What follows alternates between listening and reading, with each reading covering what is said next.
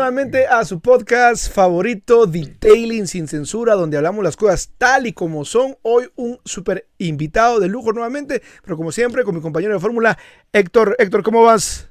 ¿Qué tal amigos? Todo muy bien, gracias a Dios. Ya hasta se me estaba olvidando cómo hacer el, el podcast, ya hacía falta. Y hoy tenemos un invitado, vamos a platicar de un tema que trae continuación de algunos anteriores que habíamos estado platicando. Y tenemos un buen invitadazo el buen Chex Detail. es un placer tenerlo siempre aquí. Chex, ¿cómo vas? ¿Qué tal, señores? ¿Cómo están? Otra vez aquí de vuelta. Ya en el último capítulo de La Rosa de Guadalupe, como les habíamos comentado. Y pues a darle, a darle, con todo, porque a ver. aquella vez, bueno, pues íbamos a estar también en el capítulo 2, pero sucedió algo ahí medio desafortunado. Algo pues, infortuito. Pero muy bien, vamos a empezar hoy hablando y vamos a entrar de una vez en materia. Hoy vamos a hablar de la ciencia de pulido. Vamos a hablar también acerca de algunos mitos. Eh, algunos mitos, otros que son en realidad cosas místicas y obviamente vamos a hablar de algunas par de técnicas por ahí, vamos a hablar de qué es lo que está pasando en realidad cuando estamos corrigiendo pintura. Entonces, eh, iniciamos y quisiera poner una, una pregunta o lanzar más bien un como comentario y es el hecho de que cuando estamos corrigiendo pintura, eh, la pregunta sería, ¿se necesita el calor para corregir? ¿Es imprescindible? ¿No es imprescindible? Chex, ¿qué nos puedes decir? No es necesario. ¿No es necesario? No. Porque hay una creencia, obviamente, que hay ciertas máquinas que unas generan más calor que otras, otras que son más rápidas. Entonces, ¿qué papel jugaría el, tema del calor o la fricción en, Yo creo que es más como una consecuencia a veces de esas de que a veces no puedes este, evitar de, poniéndolo de alguna forma pero es una consecuencia, no se ocupa realmente, eh, yo tampoco pienso que, se ocupe calor como para hacer una buena corrección de la pintura. Bueno, parte de la cuestión del calor viene un poco más de, la, de las generaciones anteriores de abrasivos, donde sí, digamos, bajo el, o sea, bajo lo que sería pues los coeficientes y nos fuéramos muy físicos, ¿no? Como, como luego ahí platicamos con el buen Philly. O sea, cuando te metes un poco en la cuestión física, pues sí, claramente lo que es el calor, eh, tiene que ver un poco, pues, porque de ese modo, digamos, entre fricción y el, y el calor que se va generando, por, o sea, por distintos tipos de, variables, ¿no? O sea, ya sea presión, ya sea la velocidad con la que llevas la máquina, hasta incluso el tipo de pad que usas, ¿no? O sea, porque si estabas usando, por ejemplo, un pad pro cerrado, un europeo, pues sabemos que el flujo de aire no es tanto, entonces tenemos una combinación alta de calor. Eh, ayudaba a que el grano se fuera fracturando, en este caso, pues, redondeando dependiendo la morfología del mismo, ¿no? Y otra de las cosas también es de que lo que no se entiende con la cuestión del calor es que en los sistemas modernos catalizados el calor es prohibidísimo, o sea, alteras molecularmente la pintura con grado en el que, o sea, le puedes generar un fallo prematuro aunque no parezca, o sea, entonces está siendo más nocivo que, sí, o sea, más nocivo que beneficioso. Obviamente, si tú hablas de sistemas que son de evaporación natural, que no están catalizados, ah, pues la cosa es un poco diferente, pero ya estás hablando entonces de sistemas de pintura que ya no son tan utilizados hoy en día. Bueno, y ahorita que mencionas, Chex, el, de temas de pintura, ¿qué pasa o, para la gente que nos está viendo? Hoy estamos hablando acerca de eh, la ciencia del pulido, es decir, lo que está pasando. Eh, yo mencioné el otro día eh, cuando hacía una publicación en uno de los grupos de, Facebook acerca de pues, la promoción acerca del curso de detailing online que tengo, que si bien considero que la práctica toda la vida la vas a necesitar, hay mucha gente que sale de algunos cursos se siente contenta porque puede corregir unos errores, pero no tiene ni la menor idea de lo que está haciendo. No tiene una idea de lo que está pasando con el compuesto, no tiene ni una idea de lo que está haciendo la máquina, del movimiento que tiene. Y ahorita que Chex habla puntualmente acerca del calor como tal, eh, eh, ¿qué pasa? ¿La pintura se comporta igual en piezas como por decir un cofre, un capot, como una fascia, como dicen ustedes en México, un bumper. Estamos hablando de, piezas que por lo general llevan flexibilizante en esas piezas porque son como muy propensas a, los golpecitos, a los besitos, como le decimos acá en Guatemala. Es correcto. Sí, ¿no? Y, vamos, o sea, si nos vamos incluso a propiedades de la pintura, eh, calentarla en exceso te puede dar una, o sea, vamos, una falsa corrección.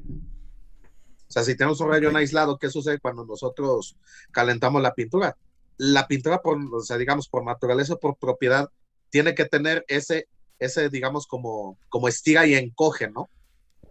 O sea, que, en este caso, ¿qué, significa? Cuando el substrato se calienta, obviamente la lámina tiende a expandirse. La, la pintura tiene que tener justamente esa capacidad de abrir y contraerse justamente cuando, o sea, vamos, cuando vuelve, o sea, se vuelve a enfriar y cosas así por el estilo. Es por, es por eso que, pues poco a poco le vamos generando, vamos, o sea, una microfractura, pero eso ya es a largo plazo. y digo, o sea, pero nada más para cerrar el tema. Este, eso prácticamente lo que son los barnices modernos. Fíjense que yo estoy viendo algo ahorita que me parece muy interesante. Una parte que creo que entramos así de lleno, aparte Chex es súper técnico y algo que mencionaste muy bien ahorita, este, tú Levi, es que muchos a veces salimos de cursos o vamos a alguna y pues te dicen, púlele así tanto tiempo y demás, pero no sabes por qué estás haciendo las cosas o por qué pasan las cosas como tal, ¿no? Creo que esa es una parte a lo mejor como que nos podemos ir por dos caminos, ¿no? La parte técnica que debemos de saber, más si hablamos de temas de compuestos, yo creo que aquí podemos explotar al checks en cuestión de tipo de compuesto, demás. Vamos a hablar de los fillers, vamos a hablar de, de los microrayones, pero también sin olvidar la parte de que si alguien está viendo ahorita un video, eh, está viendo este video, eh, diga, ah, esto está demasiado técnico, no sé de qué están hablando, porque ahorita que nos metamos al tema de los fillers, pues también se vale decirles, a ver, tú que pensabas que habías pulido eh, y que eliminaste microrayones, pues no, era un filler, ¿no? O era un rellenador. Vaya, creo que también podemos hablar al mismo tiempo de alguien que nos vea por aquí y que realmente... Que no tenga conocimientos tan, avanzados, digamos. Tan, avanzados, pero sin, o sea, vaya, como que irnos por ahí y, y al, mismo tiempo... Me parece. Explotar al Chexen en el sentido de por qué hacemos este tipo Lo que de hacemos. cosas, y por qué lo hacemos, o cómo están compuestos, que a final de cuentas, a mí me encanta saber la razón del por qué pasan las cosas, ¿no? Entonces, yo creo que ahorita podríamos agarrar estos dos Ok, Va. Entonces, si, quieres, partamos desde lo que puede ser como muy obvio para algunos o desde lo básico.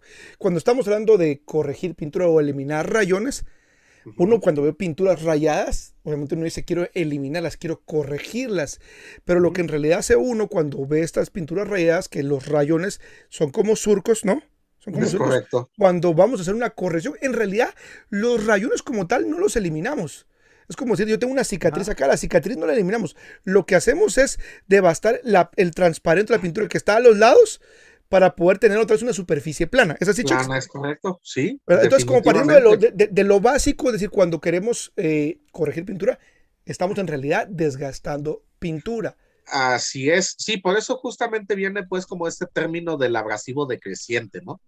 Porque si lo viéramos, digamos, si comparamos lo que es una lija con un abrasivo que lleva un cierto tratamiento eh, la lija, pues al final de cuentas es un grano que su, vamos, a su función es desbaste, o sea, como dice esa abrasión, o sea, es generar una raya para nivelar, pero la, la superficie va a quedar con la raya de la lija, que poco a poco se va desgastando este grano y sí, esa raya puede quedar ligeramente más fina al final del día, pero la idea es poco a poco ir haciendo esa raya más fina, más fina, más fina, más fina, hasta que quede virtualmente pareja la superficie.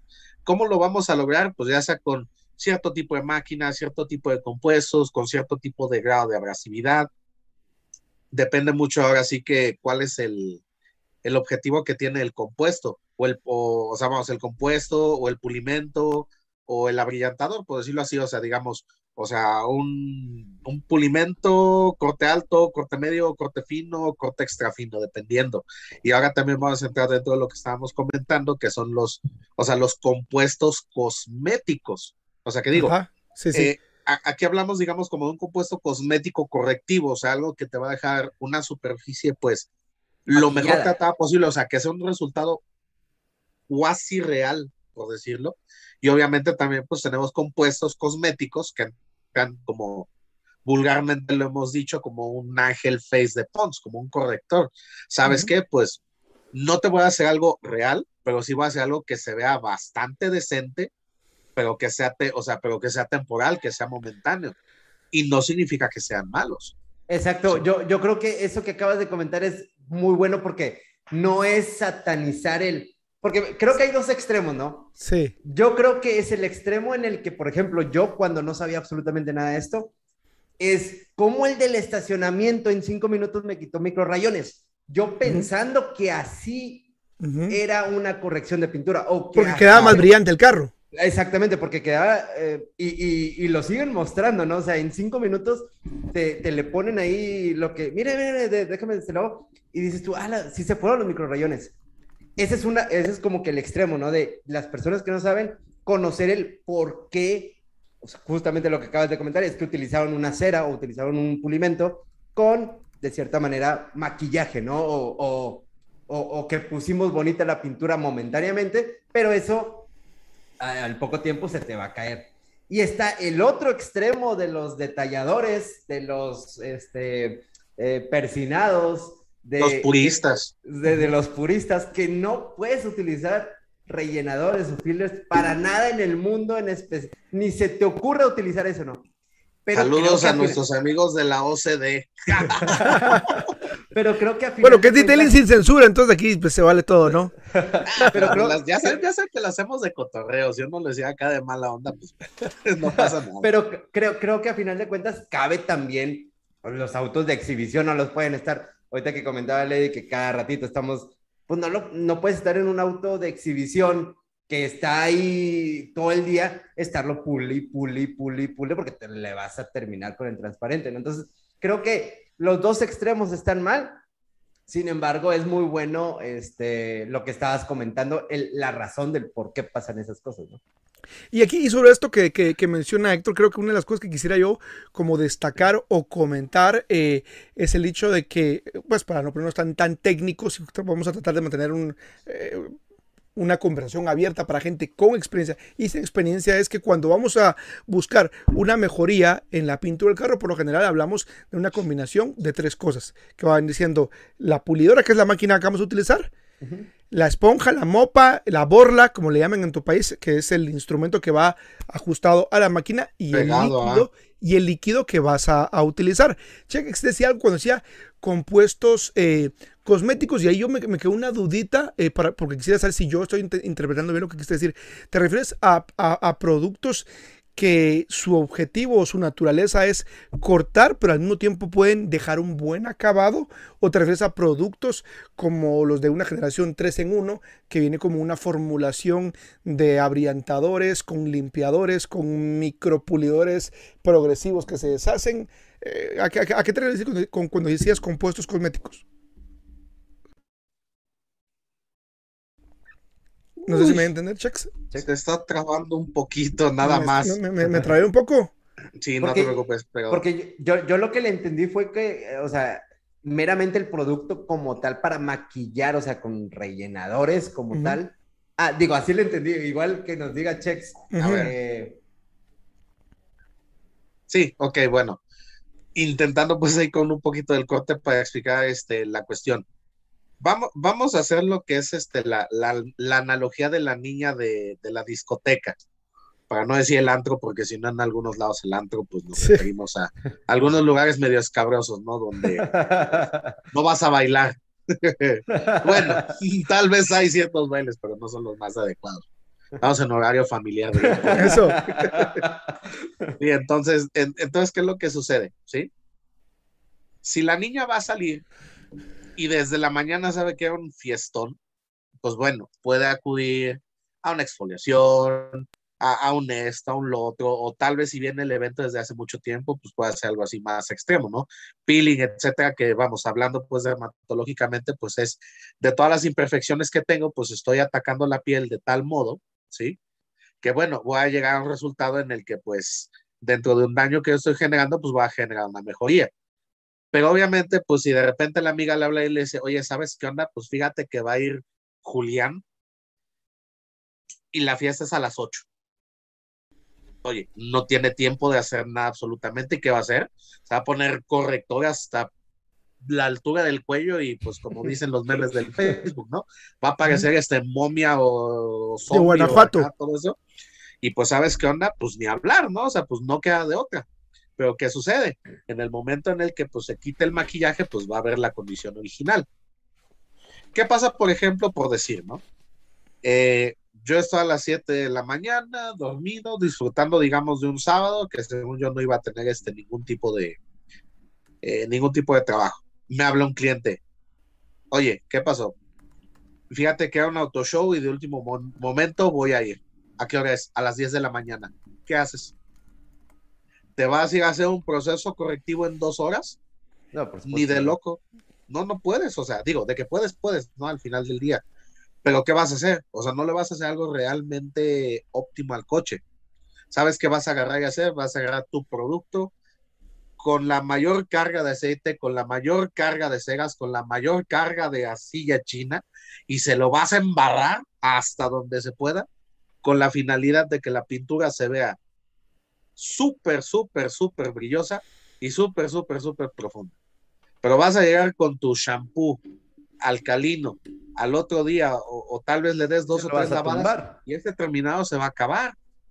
Y ojo con una cosa aquí también.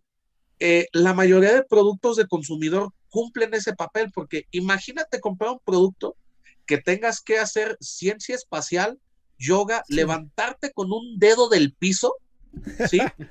y aplicarlo con el pie para que te den los resultados. Ninguna, ninguna empresa vendería. ¿Sí?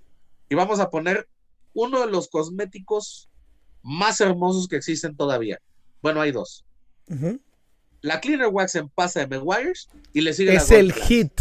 No, eh, la Cleaner Wax es creo que sigue siendo, es un producto que quizás para muchos es un producto ya anticuado, pero revolucionó en su momento y sigue siendo un producto que genera cambios. Por ejemplo, acá en Guatemala es uno de los productos más utilizados para los car wash móviles que están sobre todo en centros comerciales, que llegas, te parqueas y lo que necesita el cliente y sobre todo el técnico, sobre todo el técnico es justamente eso, lavar el carro con un trapo porque te lo van a dar para puros guacalazos, pero necesitan que cuando el cliente regrese el carro se vea brillante.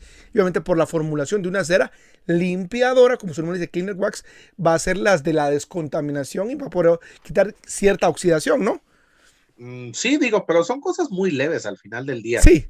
Digo, pero que, pero que cumplen el objetivo de que cosméticamente el carro se vea distinto. Ah, sí, definitivamente, y claro que lo vas a ver hermoso. Ahora, desafortunadamente, pues dicen que las cosas mientras más avanza la tecnología, a veces peor salen. Y si alguno de ustedes tuvo la oportunidad de usar la Cleaner Wax cuando venía en tarro de plástico y era blanca, no, no, no, no, no, no, Esa no la usé. ¿Qué tal? Una hiperchulada. Y la NXT, la primera generación, si, si pudiéramos catalogar un producto milagro, esa entrada perfectamente. O sea, literal lo ponías y, las marcas circulares o swirls, si ya los conocen un poquito más, más técnicamente, los desvanecías al 60%, o sea, era una cera milagrosa que te quedas así de wow. Como estamos en detailing sin censura, eh, Chex, eh, y vos tenés como mucha experiencia también en productos de, de, muchos años, ¿crees que Maguires en lo particular se quedó atrás en el desarrollo de nuevos productos o consideras que sus productos como la línea de Mirror Glaze M100, 110, 210, 101 que corta de manera ridícula, ah, eh, eh, eh, se, se, quedaron con, ya no vamos a inventar el agua azucarada y aunque son hechos a base de petróleo, o, tendrá que ver que no hayan innovado, y tal vez me estoy un poquito del tema, pero es, es más que todo como una pregunta geek, ¿no? Porque en mi caso, pues al igual que Chex, usamos mucho, más, utilizamos en su momento mucho Mawires y son productos que, que ya no han sacado productos salvo el Ceramic Wax, que son productos como que más eh, para la línea consumer, que, que quieren cerrar su carro. Eh, eh, ¿Crees que tuvo que ver el hecho de que 3M los, los haya comprado? Total y absolutamente. Sí, no, definitivamente digo y vamos, el detalle, digo, todo eso que vamos a decir son, son suposiciones, o sea, no son datos duros, ¿no? Porque obviamente, pues es entre que me dijo una persona, me dijo otra y demás, ¿no? Pero ¿qué sucede?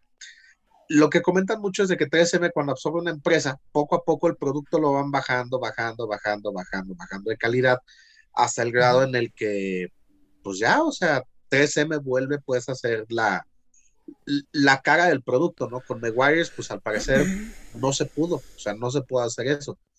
Pero sí en la cuestión de la, de la línea Mirror Glaze, digo, opinión mía personal, o sea, ahora sí que, sí, sí. sin, digamos, o sea, sin agarrar y hacer este, menciones indirectas o algo, o sea, casi que como dicen, ¿no? De que la opinión es responsabilidad de quien la, de quien la dice. Eh, con 100 y 101 yo creo que salva la línea de Mirror Glaze bastante. Sí. Sí. En la cuestión de lo que son este autos de, o sea, digamos, de la nueva generación. 105 se quedó muy atrás. 110 yo personalmente siento que es un 105 Ujú. eh, mejorado, pero digo, para los que tuvimos la oportunidad, no sé ustedes si pudieron. No El es tan 105 revelador. cuando- ¿Eh? Es decir, el- para mí el 110 no es tan revelador como su hermano. No, no, no, no, mayor. Y el M105 cuando salió en su tiempo, creo que fue como 2007, 2008 más o Ujú. menos. No, fue una bomba, una bomba total y absoluta, porque en ese entonces el Super Intense Polish de Mencerna era lo que tú decías. No hay nada mejor para barnices duros. Llega a 105, hace esa revolución. Ya 3M mejor casi que dijo, no, mira, ¿sabes qué? Pues a ver, vamos a ver qué. va- vamos Sí. a ver qué hacemos contigo, ¿no? O sea, porque era demasiado este. O sea, fue un salto cuántico. Y, y vamos, o sea, aunque Meguiar ya se quedó, por decirlo de un modo rezagado, también vale la pena y, y hay que reconocer, así que casi que quitarse el sombrero, que gracias a esa revolución que hicieron en los abrasivos, todas las empresas hoy en día ofrecen lo que ofrecen. O sea, porque dieron un salto cuántico en tecnología abrasiva, que ya después de aquí viene la parte de los aglomerados. Sí, que creo que no se hablaba tanto de la tecnología como tal, o al menos como por nombres, no era una entidad como la DAT, SMAT, eh, NDA eh, y, y otros comentarios que, eh, siglas que ya hemos hablado aquí antes, y se los voy a dejar acá en la descripción para quien quiera leer más al respecto, pero sí creo que tuvieron esa como, eh, como Frenón. tú dices, sí, o sea, ese, ese A- salto. eh, aunque, aunque también yo creo que a veces cuando pasan ese tipo de operaciones en el que alguien compra otra empresa y demás, a veces, digo, es su posición también, a veces lo que pasa es que echan números, ven mercados y han, han de haber dicho los nuevos, no sé, los nuevos accionistas o algo, ah, esto sí está dejando, sí se le ve buen futuro, pero los números me dejan más acá lo, lo comercial, lo Definitivamente. el, lo, lo- el día a día y con eso sobrevivo, mejor le apuesto más a eso y con eso voy a obtener mejores ganancias. No, Y sea, y se digo, es un hecho total y Y, absoluto. pues, y se olvidan mira, de la línea profesional. Sin ¿no? sonar tanto de conspiración. De hecho, que lo, lo hablamos con Chex cuando estuve con él en, en Guadalajara el año pasado y yo le decía, no, no les da la sensación que las últimas versiones del 105 no eran tan poderosas y tan galletudas como las de antes. Y como que Ah, hubiera... la versión Hace, hace de cuenta como que 1.0 tuvieras de- botonetas. de M105 Como que hubieran raleado la cantidad de abrasivos dentro del líquido para, Sí. obviamente, costos, ¿no? Sí, sobre todo porque cuando, cuando hicieron el 105 DA friendly, se acabó. Sí. No, no, no. El el 105 que era para rotativa, la primera versión, te lo juro, o sea, cuando salió la versión 10, todos dijimos, ájalas, súper bien. Ah, la probabas y decías, ya no es lo mismo. Y ahora, el M101 tuvo que salir por todos los avances tecnológicos que empezaron a tirar Scholl y Mencerna en, en Europa. Y el que 101 era tan, y el 101 era tan bueno, ¿sí? Estamos ¿Qué- qué hablando de este producto para la que la gente que, que- que está en pantalla o que, no- quienes nos están viendo, es- estamos hablando de este producto. Aquí lo estoy poniendo en pantalla ahí, De la línea profesional. de la línea profesional. Ahora, lo que mucha gente se quejó fue el hecho de justamente que, que- que generaba muchísimo polvo, no era tan amigable eh, para la corrección, es decir, no era tan limpia, vamos a decir, por ser de hecho de Exactamente. destilados de petróleo, te manchaba los plásticos. Y si cometías el error de decir, ay, bueno, ahí lo voy a limpiar después con un poquito de APC, error garrafal porque te los dejaba manchadísimos. Bueno, pero, pero, pero hoy en día lo bueno es de que ya tenemos un producto by Filiberto que Ahí está. así, así tengas polish blanco cocinado de seis meses, ¿Así? se lo avientas, se lo quitas, es muy bueno, pero ya, eh, ya ahí, ahí te daremos este, tu muestra. Ok, buenísimo. Quisiera aprovechar el tiempo para leer un par de comentarios. La gente está eh, eh, conectada y empiezan a hacer sus comentarios así, eh, con buenas preguntas. Eh, Mouse in Detailing dice: Hola a todos, saludos desde México. Eh, Ricardo Martínez, ¿en qué puede modificar el calor? ¿En qué pueda, puede modificar el calor generado por la fricción de la máquina alterar barnices que son horneados en fábricas a altas temperaturas? Dando a entender de que ya fueron sometidos a altas temperaturas. ¿Puede modificarlo? Bueno, Y, esa pregunta creo que está interesante y no sé si quieres hablar algo, eh, Chex, acerca de, eh, del Total y absolutamente. efecto Botox, porque al final puede estar en, un horno, pero al final la, pintura al final ya fría obviamente tiene una consistencia, vamos a decir, eh, natural, es lo que dice la gente a la hora de quemar la pintura, eh, cómo es que se puede quemar con una pulidora si hay carros en el desierto de California, por ejemplo, que están expuestos a temperaturas muchísimo más altas. Pero estás hablando ah. de que el sol está calentando todo el sustrato por completo. Sí, ahora, ahí va, ahí va una cosa porque creo que, o sea, la pregunta ya así como que en un principio dije, a ver, a ver, a ver, ¿cómo está? Hay que barajarla más despacio, pero ya la entiendo a qué vamos con esto. Y esto también lo menciona, no me acuerdo si Evan Lacroix lo llegó a mencionar, o fue una parte sobre Todd Helm y Jason Rose, que también por ahí hay un muy buen video que habla sobre los mitos del pulido, justamente habla del calor. Pero bueno, ¿qué es lo que sucede? Y vámonos un poco a la cuestión de armadura. Armadora, por, digamos, por la velocidad de la línea de producción, la pintura está diseñada, ¿sí? o sea, está diseñada para que se pueda hornear, o sea, vamos, el horno que se maneja pues es altísimo en calor. Mm, bien, no me acuerdo así del dato, pero creo que se hornea la pintura más o menos a 130 grados aproximadamente. Eh, menciona como 180 o 200 Celsius, algo así por el estilo. Y haz de cuenta que, o sea, que, ¿qué pasa? Se puede hacer ese tipo de cosas porque lo primero que pasa pues, es, es ahora sí que la carcasa o el monocasco, como se diría más técnicamente, ¿no? Si el carro sale con defectos, si es necesario hacer una reparación puntual, la pintura que se utiliza con las lámparas infrarrojas no es como la que tienes tú en la calle. Son lámparas infrarrojas que tiran de 90 a 100 grados de calor, ¿sí? Y la pintura está diseñada justamente para eso. Aunque la pintura aftermarket te puede aguantar muchísimo calor, porque sí, claro, la lámina se puede ir hasta 70, 80, 90 grados, no sé, tendríamos que hacer las lecturas, sobre todo en lugares en donde hay más sol, o sea, que tienes temperaturas de 45, 50 grados, como en Monterrey. Sí, por ejemplo, digo, pues, ¿qué, le podemos decir a Héctor, no? o sea, ¿qué es, ¿qué es lo que pasa? ¿Sí?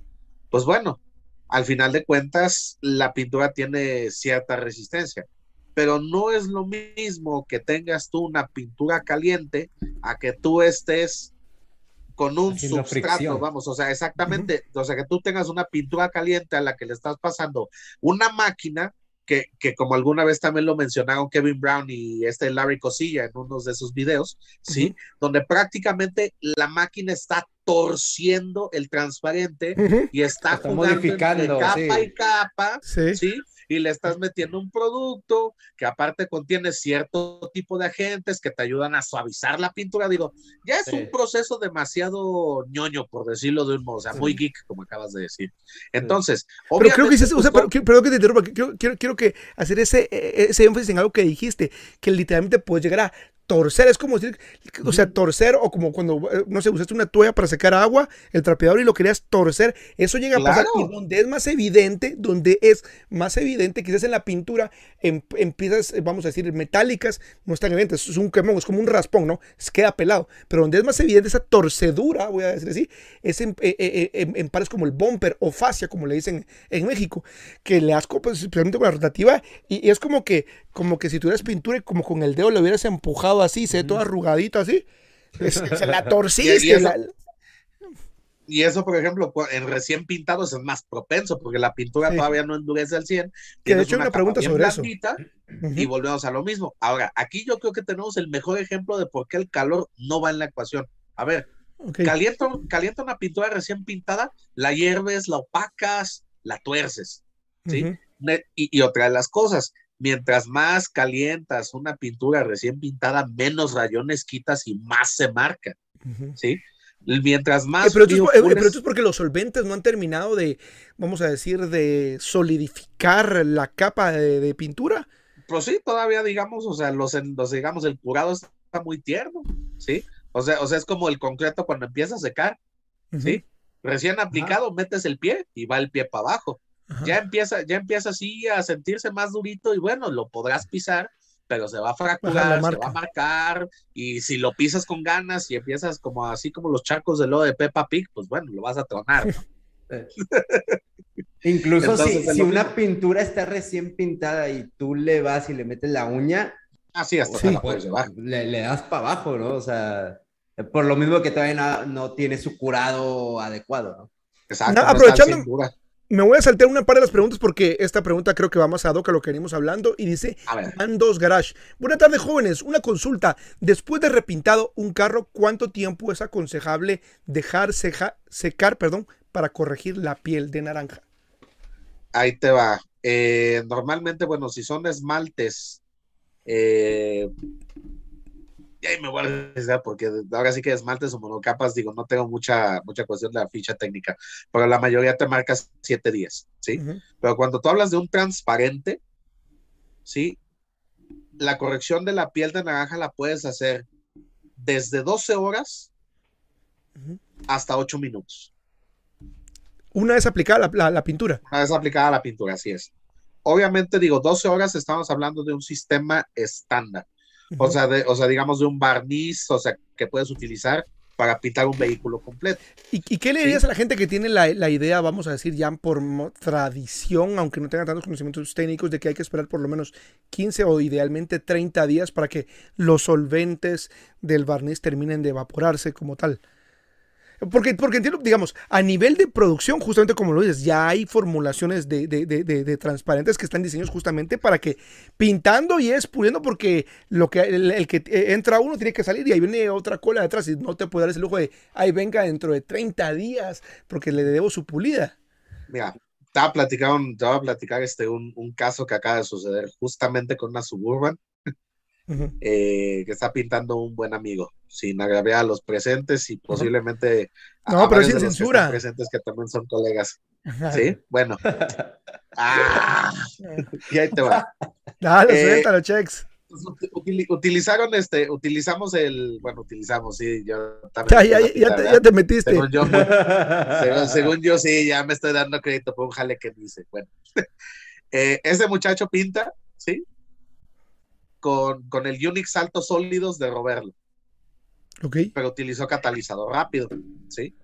Bueno, Para la gente ¿Qué que no pasó? sabe el qué, es el catalizador, ¿qué hace el catalizador? Ah, ok, el catalizador. para- poner en contexto. bueno, el, el catalizador es un activador en un transparente.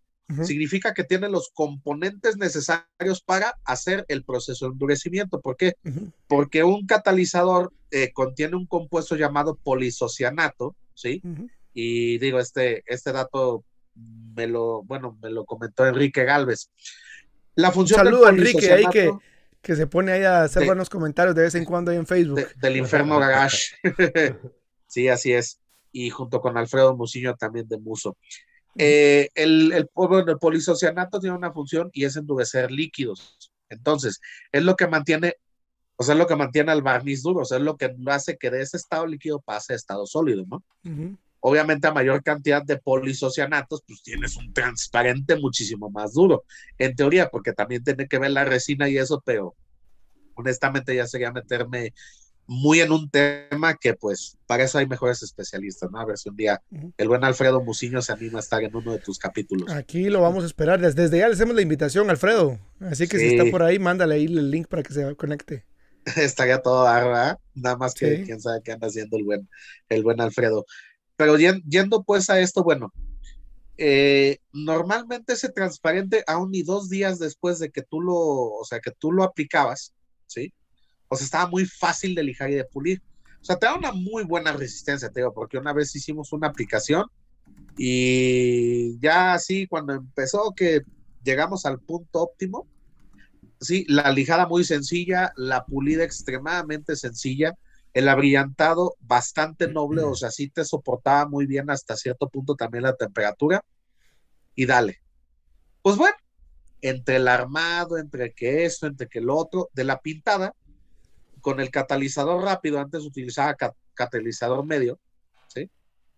Le dio aproximadamente unos cuatro días.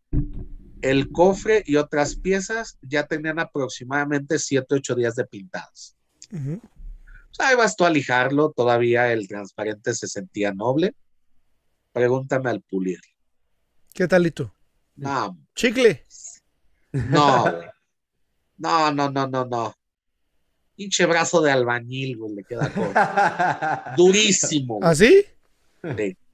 O sea, ¿por qué? Porque normalmente tú le dabas una o dos pasadas de lija, bueno, una o dos pasadas de pulido y sacabas la raya, ¿sí? Aún y si lo lijabas con, o sea, con un grano como P2000, equivalente a 1200 en 3M, pad de lana, un compuesto no tan agresivo, y sí te daba. No, había veces que le tenías que dar cuatro, cinco, seis pasadas, dices. Pero, Chex, ¿no, no afecta también ahí el, el tema del proceso que le dieron, el, el, tipo del secado a lo mejor? Aparte de utilizar el catalizador acelerado, eh, el tipo de proceso, eh, creo que a veces ahí es donde, donde a veces, yo ahorita que decía este, Levi, yo a veces sí me voy a la segura de, me aviento a las dos semanas, porque no sé pues, tú sí conoces a esta persona, sabes cómo trabaja, a lo mejor con más seguridad le das. Pero si yo no sé... Que, eso es válido, no sabes, no sabes quién hizo el ah, chance, el, el jale del chance anterior. Nada más, te, nada más te van llegando, o incluso aunque le hayan hecho en la agencia, sabes que la agencia no es garantía para nada de que te lo están pintando, están haciendo un adecuado proceso, ¿no? Entonces, mm, también, afecta, también, también, afecta eh, eh, eso, ¿no? O sea, el, el, tema del proceso, el tipo de, de, secado que le dieron y demás, ¿no? Ah, no, claro, definitivamente, pero digo, si tú conoces tus procesos, darle 15 días, pues es enfrentarte a un transparente que ya va con un, o sea, con un proceso de solventado, pero muchísimo mayor. ¿Por qué? Porque prácticamente, digamos, si seguimos una regla en general, o sea, por poner un ejemplo, o sea, no para hacerlo como lo escuché aquí y es, este, es verdad absoluta, Hacia, eh, ahí quisiera a nivel de recomendación general, ¿cuál sería tu recomendación para poder pulir y, e, incluso lijar carros que tienen piel naranja una vez han sido pintados? Una vez Pensemos en... Ok, bueno, si no, sabes, si no sabes de dónde proviene, realmente, digamos, la uña va a ser tu mejor amiga.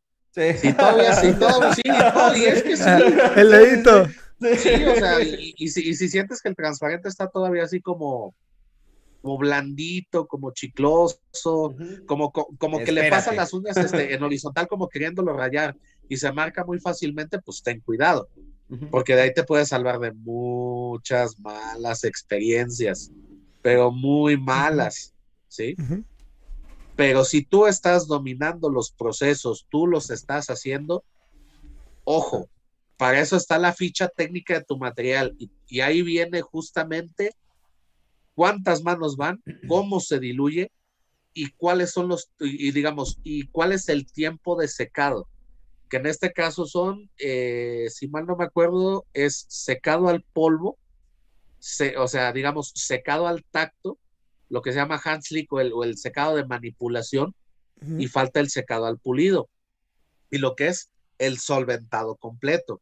Normalmente los sistemas te dicen 90 días para tú aplicar eh, cerámico, cera, algo así por el estilo. Digo, lo puedes hacer un poco antes, pero si nos vamos a rajatabla, la mayoría son 90 días.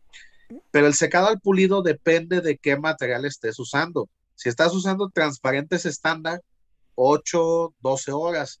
Pero si estás utilizando eh, transparentes productivos que son de talleres donde lo que necesitan es estar sacando, sacando, sacando, sacando, sacando, sacando trabajo, eh, los secados pueden ir desde una hora, dos horas, hasta ocho minutos, pero ojo, no estamos hablando de que ocho minutos sea algo así como que tú digas, ah, pues eh, vamos, es, arte. Bueno, tienes que tener la capacidad para producir, aunque, aunque, la fábrica te dice súper comprobado que a los cinco minutos, tener la capacidad de sacar el carro de pintura del horno para que a los cinco minutos ya esté el técnico, a menos que tengas una línea de producción como McDonald's para poder hacer eso. Eh, sí, no, digo, sí, claro, no, estás hablando ya de, de lámparas infrarrojas o secado UV. Sí, o sea, pero esto, esto ya es hiperproductividad, o sea, cosas muy especializadas. Ahora, por ejemplo, muchos hablan de la pintura horneada, ¿es que es mejor o no? Es que nada más el horneo lo único que hace es de que te, te ayuda, pues, digamos, a, a que tu primer, sí, pues sí, ahora sí que acelera un poquito ahí el proceso. O sea, le, le das un horneo de 10 minutos, sí, y no te tienes que esperar tanto tiempo. ¿Por qué? Porque te va a decir, secado al horneo es tanto, o sea, te altera completamente la fórmula. Aquí alguien hace una. Ah, eh, eh, Ricardo, déjame ver acá. Ricardo Martín dice: El mayor de los problemas que observo es que la gran mayoría de los retailers no saben de pintura automotriz. Y creo que si es algo que, que sí hay que ponerle énfasis, ya sea que te guste el detailing como de manera entusiasta o si estás pensando dedicarte a esto, es muy importante que comprendamos. Hay gente que ni siquiera eh, está puliendo ya y está los servicios y no sabe, por ejemplo, cómo se pinta un carro, que hay una base de fondo, que está la capa del color, que está la capa del transparente, que que cuando vas a corregir pintura solo trabajas bajo la capa del transparente, o sea, Ajá, sí, sí, O sí. bajo la capa de color. o si estás trabajando en una pintura monocapa. Y yo quiero hacer aquí una breve pausa para recordar a la gente que se puedan suscribir al canal. Hoy estamos acá vistiendo eh, puras eh, prendas de los... Patrocinios. ah, puros pat- pat- digamos, pa- digámosle que patrocinios porque la prenda fue regalada. Entonces aquí está... Emprenditailers México. Sí, Nay, aparte Y modelo, obviamente, pues aquí la gorra del buen, la- ah, Héctor Ríos. el buen Héctor, Ay, Ríos, qué- eh, Héctor Ríos, que dicho sea de paso, haciendo un breve corte comercial, vamos a estar, eh, iba a decir la otra semana, este fin de semana, semana. En Ciudad de México, en la Expo Detail. Así de que los aprovechamos a invitar para que se vayan allá, que si están en Ciudad de México, vamos a estar transmitiendo y grabando ahí también un par de podcasts en vivo. Y también recuerden que Y todo vamos a agarrar una fiesta. de- Olvídate. No, no, no es cierto, no es cierto. Y, y recuerden que el contenido que estamos pues viendo acá o escuchando donde sea que ustedes estén va a estar disponible en nuestras plataformas. ¿Dónde lo encontramos, Héctor? ¿Cómo estamos en Spotify? Eh, Detailing sin censura, Spotify, Google Podcast, Apple Podcast, todos ahí vienen los 20 episodios, 19 episodios que nos hemos aventado. Eh, eh, Y aquí el- ahorita el número 20 acá. Exactamente, entonces todos ahí los pueden, los pueden escuchar mientras estás trabajando, nos estás escuchando y por ahí no necesitas ver en video. Ahí está, y ahí hay 32 personas ahorita viéndonos en vivo y solo 8 likes en YouTube. Así de que, por favor, vayan a darle like ahí y si no se han inscrito, suscríbanse. Voy a seguir con las siguientes preguntas y los comentarios que tenemos acá en YouTube. Y dice, dice, em, ¿qué opinan del pulimiento eh, acá 510 de 3D? Yo no lo he probado, no sé si alguno de ustedes. Un salto tecnológico muy duro. ¿Qué tal? A ver, cuéntanos. Bueno, ese Tonch Goren es un gallo. Ah, sí, definitivamente. Ya te estás hablando de, de patrocinios, ¿verdad? Voy diciendo bueno, está- y yo voy diciendo Brillamex. ¡Ay! y, luego, y luego di- y luego decimos, no, pero Brillamex, y luego ve, gorra Mirka, no, hombre. ¡Qué bárbaro! ¿Cómo, decía, cómo es, este, ahora sí que, que estamos, que sponsor whoring? Ahí estamos. Entonces, pues, pues, esperamos que ya tener mucha prontamente presencia de marcas. Y de hecho, vamos a estar hablando también un poquito con Héctor de eh, su nueva, no, bueno, su nueva marca, pero una marca que ya tenía establecida, pero va a ser un lanzamiento especial en la Expo. Pero vamos a hacer eso, un episodio allá de la Nano. eh, en, bueno, en este caso ND7 y la Nano Box, pero eso lo vamos a hablar allá. Max. Entonces, ah, Yendo, yendo otra vez pues al tema de lo del ¿qué, AK510. qué tal la K500 eh, de 3D? Muy bueno, la verdad. Digo, cabe mencionar que digo, ya desde el AK500, o sea, cuando empezaron a jugar con lo, con lo que llaman Alpha Ceramic, muy buen marketing, por cierto.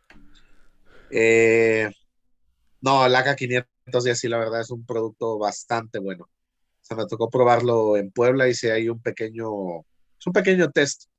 Y la verdad, bien, la verdad, bien. Creo que lo probamos en un Audi y tuve la oportunidad en enero con un amigo en San Luis eh, probarlo en un Mercedes de los de barniz cerámico, le entró sin problema alguno. O sea, Estados Unidos, honestamente, digo, son contados los compuestos de corte que te quedas así, Ujú. boquiabierto con los ojos literal de, de estoy lampareado, ¿no?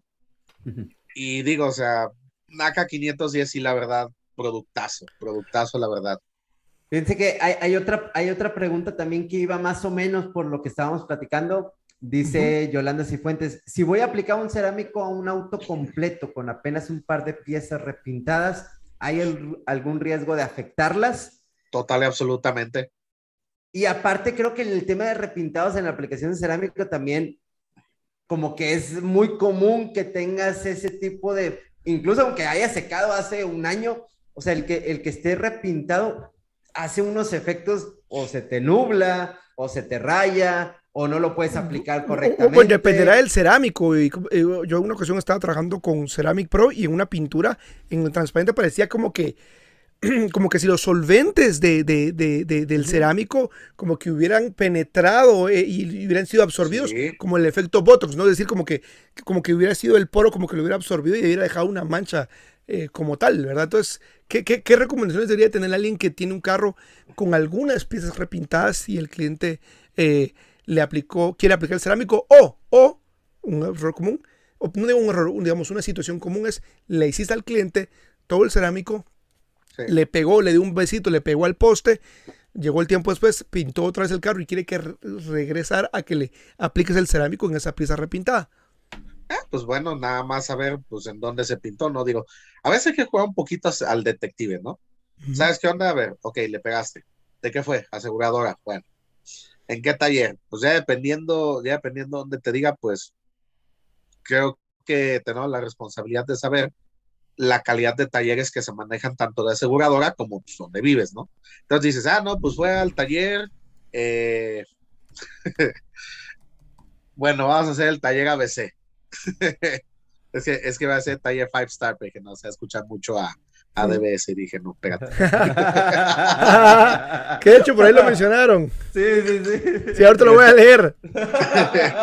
y, y, ahorita, y ahorita se cuenta por decir, no, ¿sabes qué? Pues fíjate que fui al taller ABC y dentro de los de aseguradora, pues está en el número 3. Ah, bueno, sabes que el proceso es literalmente confiable, ¿no? Obviamente no van a trabajar con materiales de primer nivel, posiblemente sí, si lo, digamos, o sea, si las regulaciones de aseguradora y todo permiten al presupuesto, pues adelante, ¿no? Sí, creo, creo que ese es un, ese es un problema que, que, que, como bien también mencionaba Levi, el problema es que llega el auto y nada más te dicen, se repintó, o bueno, te das cuenta que se repintó, pero no sabes, es más, a veces ni el cliente sabe que está repintada la pieza.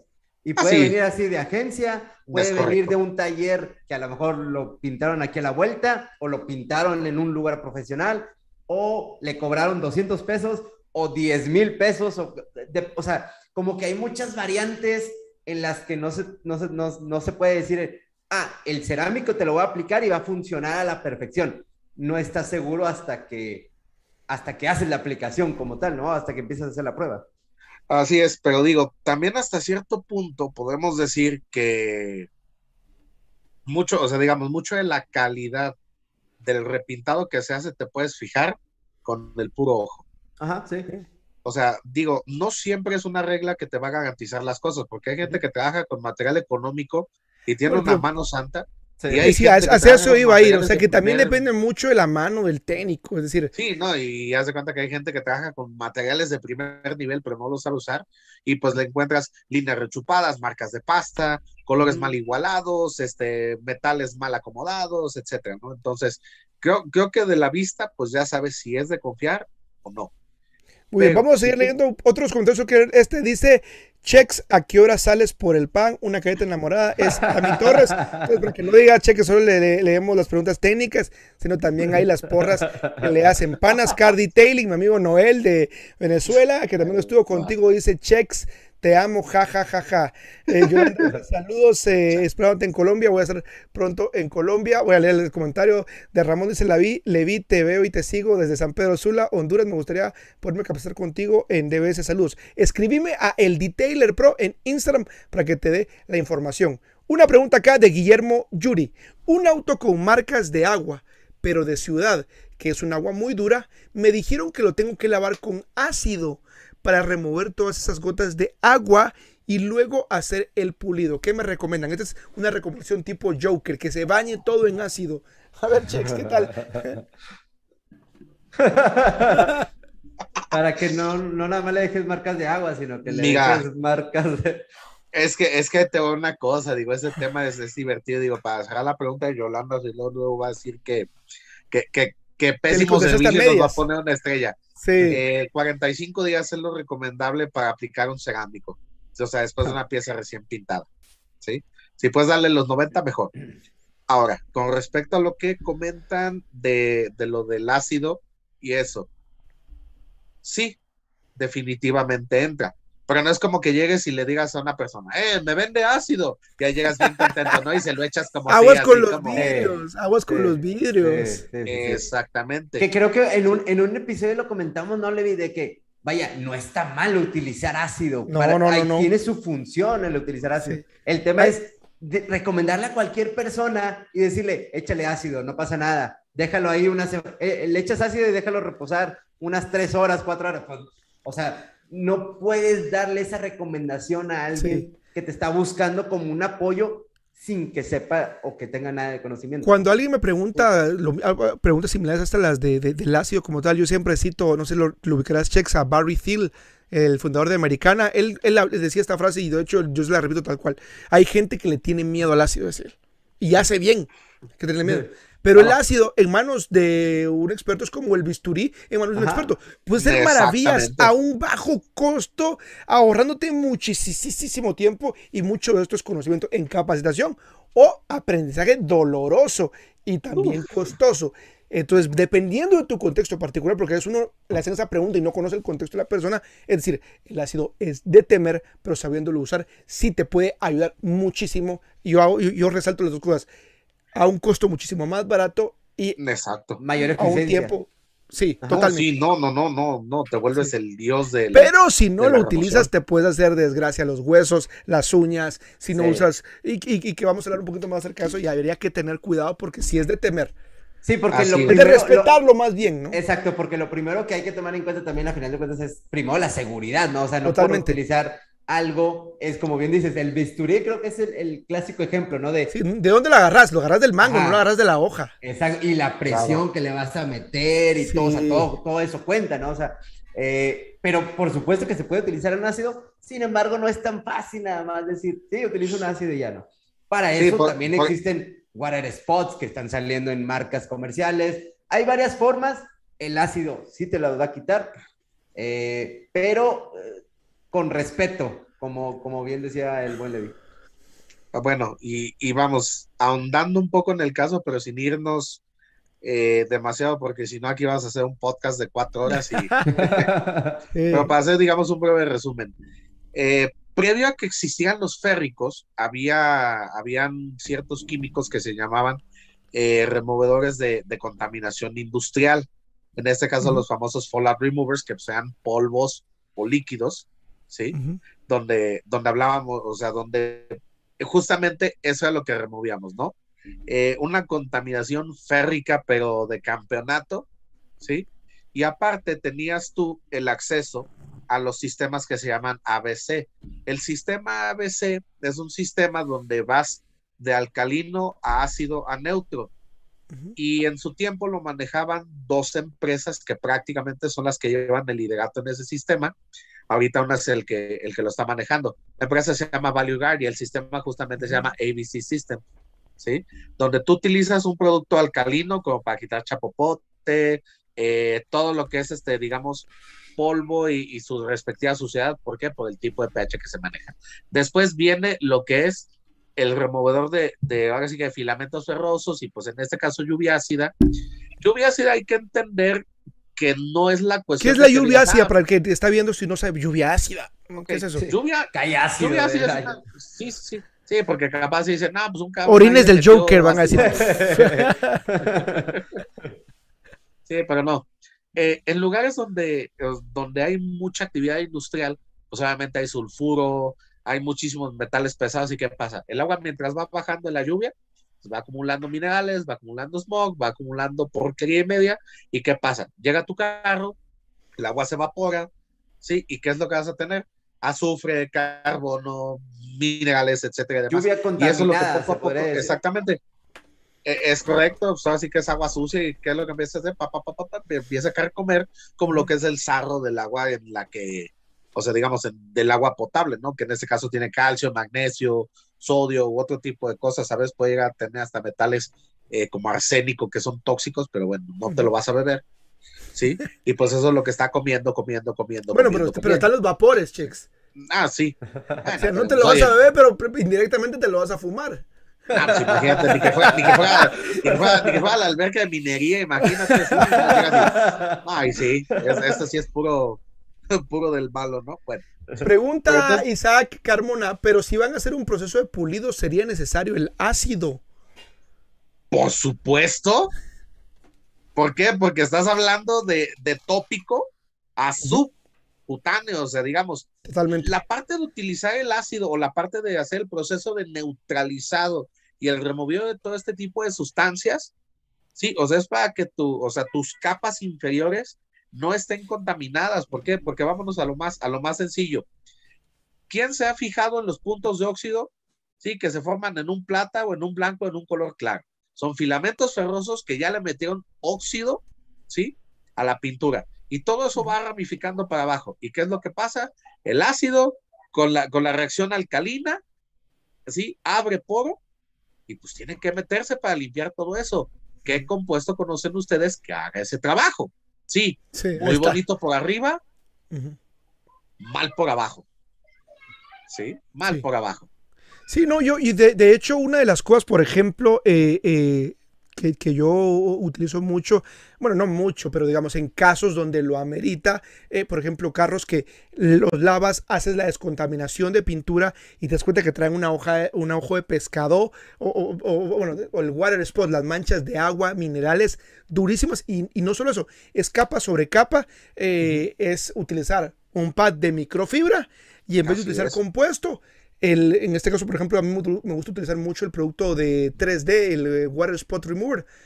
Que, viene en forma de gel y me gusta porque no es como líquido, entonces te permite... Es que se llama que este, Eraser, ¿no? Si mal no me acuerdo. Eh, sí, cabal, ese mismo, que es verdecito, ¿verdad? Entonces, eh, es, un limpiador de tipo ácido y permite en realidad remover toda la contaminación mineral, para que después el proceso de la corrección sea muchísimo más rápido, muchísimo más eficiente sin tener que recaer en el calor como recurso para eliminar esa, esa capa que tú bien dices que está en la superficie.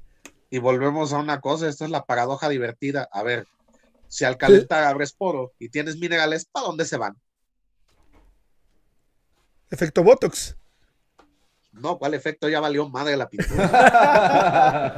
bueno, sobre todo, sobre todo si no neutralizas con, con un líquido eh, pues alcalino, como un APC, ¿no? Sí, y ahorita justamente lo que comentas del efecto Botox, este, esa cosa es padre, porque también hay ciertos compuestos en algunos productos de muy, muy, muy bajo costo, eh, que lo que hacen es hinchar el transparente. Por eso es lo del efecto Botox.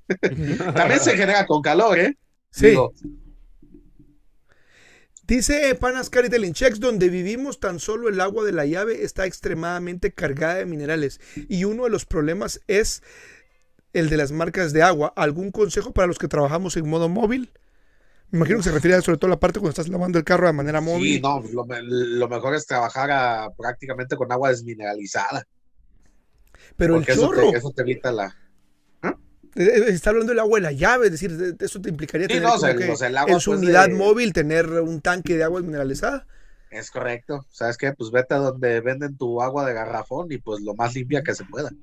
Y ahorita, como, como, estamos aquí en Monterrey, ahorita tenemos, nos están haciendo cierres de agua yo así la preferiría ya, chique su madre.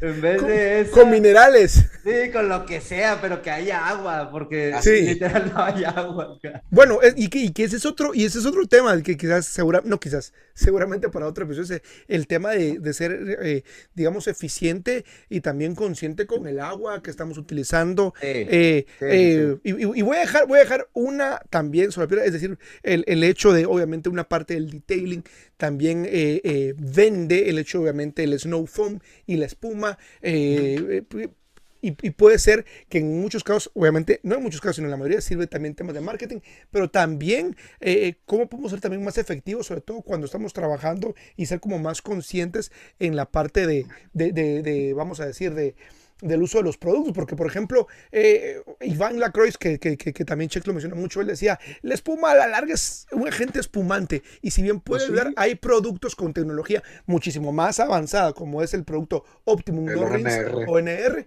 que van a lubricar mejor y por la tecnología de los polímeros van a encapsular mejor las partículas, pero creo que eso va a quedar para otro episodio. Pero ¿qué piensas de, del uso, por ejemplo, de, la, de gente que, que por las restricciones tienen que lavar en seco, utilizando productos en gel o productos rinseless, que es como la NR, que es sin enjuague? Pues como diría mi amigo el abogado Tío Puente, agua y ajo. Aguantarse y ajo. Pues es que, pues es que si te están poniendo la restricción, ¿no, ¿qué puedes hacer? O sea, imagínate no, no, oh, puedes tener, no puedes tener como prioridad el lujo que le quieres dar al auto o, la, o para sacar la foto o, o, lo que vayas a hacer, ¿no? Antes de una necesidad. O sea, prácticamente acá se está poniendo ya, digo, apenas se están empezando las restricciones, pero ya está poniendo como, o sea, no vas a tener agua ni para bañarte, ni para tomar, ni para nada. ¿Y, eso por qué motivo, por, qué motivo, Héctor? Pues no sé, por escasez o, eh, mantenimiento es que, es, es que eh, ¿cómo se le llama? eh, meramente Escasez. se vino- no ha llovido, entonces las presas están literal, están Secas. Secas.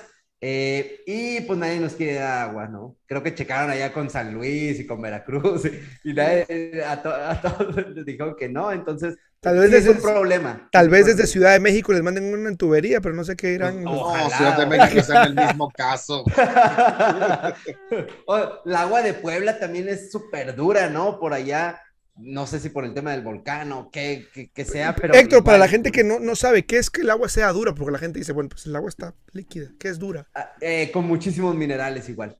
Igual algo similar a lo que comentaba este Chex, con muchísimos minerales, entonces al momento de utilizarla, pues más, tiendes más a tener esas famosas water spot o las famosas marcas Sí, de pues, agua. todo el mineral evaporado y adiós. Exactamente. Y, y, ahí- y justamente ahí, ahí hablando de esta cuestión, ¿no? Por ejemplo, tú te vas a California y te pones a lavar el vehículo como Ah, si ya te comieron. No, Ya valiste. nomás llega, nomás llega la policía y te dice, mijo, venga para acá y súbase, vámonos. Sí, y otra de las cosas, por ejemplo, hablando de lo del sol, eh, ahorita que justamente que comentabas de lo de la espuma, hay shampoos con sal. Si se te secan, aunque Valiste. tu agua esté completamente limpia, el shampoo te va a marcar. Entonces, por eso también pues, hay que tener, digamos, fórmulas fáciles de enjuagar y son más ecológicas. Súper. Bueno, eso, chicos, el tiempo se nos fue. Vamos a ir cerrando en este episodio y no quiero eh, terminar sin hacer una cordial invitación, como les comentaba, tanto eh, eh, Chex eh, de- Detailer con eh, los amigos de Brillamex va a estar en la Expo Detailing. También Héctor Ríos va a estar en la Expo y también su servidor eh, Levi Durante transmitiendo todo lo que pase en la Expo desde el canal acá de YouTube. Y para los amigos, pues que están, eh, si hay acaso alguno que esté en Chile, hacerles el recordatorio que voy a estar la otra semana, también el próximo fin de semana, en la ciudad de Talca con eh, Fernoli y con Esteban Sarmiento ah, por allá. Así es de que eh, pues únicamente quería aprovechar el spam ahí para, eh, porque obviamente todavía no hay patrocinadores, entonces uno se tiene que autopatrocinar la promoción. De mi parte, yo Excelente. agradecido, voy a dejar que Héctor y Chex nos despidan. Muchas gracias por vernos en un episodio más. Recuerden suscribirse para que, y activen la campanita y recuerden que todo este eh, contenido va a estar en Spotify y en Google Podcast y Apple Podcast. Héctor. Yo digo Eh, que antes de cerrar, una última pregunta de dos minutos. ¿así? A ver, a sacamos una, vamos a ver, pero eh, ¿habrá Sí. alguna? Ahí que se escoja Héctor, ahí un par, una ahí. A ver. Eh, ¿Qué Vamos opinan ver, eh. del agua tratada ya que es comúnmente usada en los autolavados? Uh, ¿Se cloro. referirá a que, que los filtros que tendrán? No, este, no, lo que pasa es que el agua tratada, por ejemplo, en ciertos este, lugares, eh, te piden que utilices agua tratada, o sea, ya es agua reciclada, por decirlo de un modo. El problema es que como viene clorada, puf, se pone bastante complicada, entonces, ojo con eso, ojo con eso. Súper. Ok, y bueno, Pa- Panas ahí también me está reclamando ahí que también le iba a mandar este, una nanobox y no se le he mandado, entonces me está reclamando por acá. Eh, pero igual, allá te la doy, mi panas. Este, te la doy en la Expo Detail, que por cierto nos vamos a ver en México. Los voy a ver, por ahí vamos a andar. va a estar alegre, el vamos a comer semana. tacos en paleta. No, va, va, va a estar, yo creo que va a estar buenísimo. Eh, desde allá Eh. nos ponemos otra, otro detailing sin censura, más acá, más, más perso, o lo hacemos de una vez en vivo. Y que sí. pues bueno, la verdad Detailing es que... sin censura, seis cervezas después. no, cállate, arde, arde el mundo. Entonces, la, la verdad es que me gustó mucho el tema, sin embargo, creo que nos... Hay Sí, da para más, hay da para más. que- De hecho, ni hablamos ni, nos dio tiempo de hablar de Sí, fillers también. Exacto. Creo que por ahí era un tema muy, muy importante el tema de los fillers. Lo vamos a dejar ahí. a la próxima. Seguro que sí. regresemos y pues nos vemos en México. Chex, por favor, despídete. Y recuerden que la saga de Viernes 13 sigue vigente. Así que nos vemos en el cuarto episodio. ¿Cómo te encuentran en redes sociales, Chex? Eh, estamos como arroba emprenditailers eh, en lo que es este Facebook Instagram, y el Facebook personal que es eh, arroba Sergio RL. Así que ahí estamos, chicos. Gracias por entu- eh, sintonizarnos.